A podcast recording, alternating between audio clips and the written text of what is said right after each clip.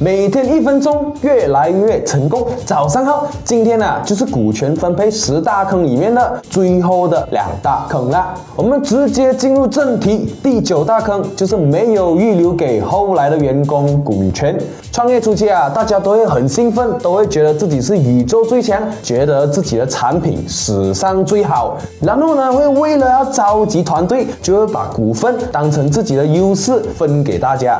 哎，你看别的公司没有给你股份，你看我的新公司有给你股份，哎，来跟我啦！哎，你看我的公司很有前途，估值几个亿几个亿，你看我给你一八千就有一千万了，哎，来跟我啦！一开始的时候啊，都是很开心、很兴奋，所以股份呢就这样分分分。可是我们不会想到，创业本身就是一条漫长的路，有人来就有人走。如果在早期的时候呢，就给了很多股份出去，根本就不管说这个人是对的人还是错的人，也不管说万一他做了两个月后走了过怎么办？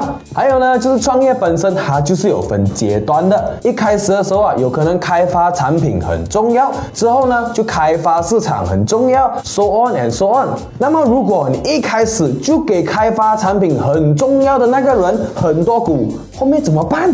第十大坑，也就是蛮常见的坑，也就是夫妻股权的问题。这个情况啊，确实是会发生，而且是很多人都会不小心忽略掉的。打个比方，三个合伙人一起搞一间公司，搞起来过后，结果有一个合伙人和他的老婆闹离婚，哇，这个时候就够力喽。如果他是结婚后才开创这间公司的话，那么这个股份就属于他们两夫妻的共同资产，那就有可能这个股份需要会被分走。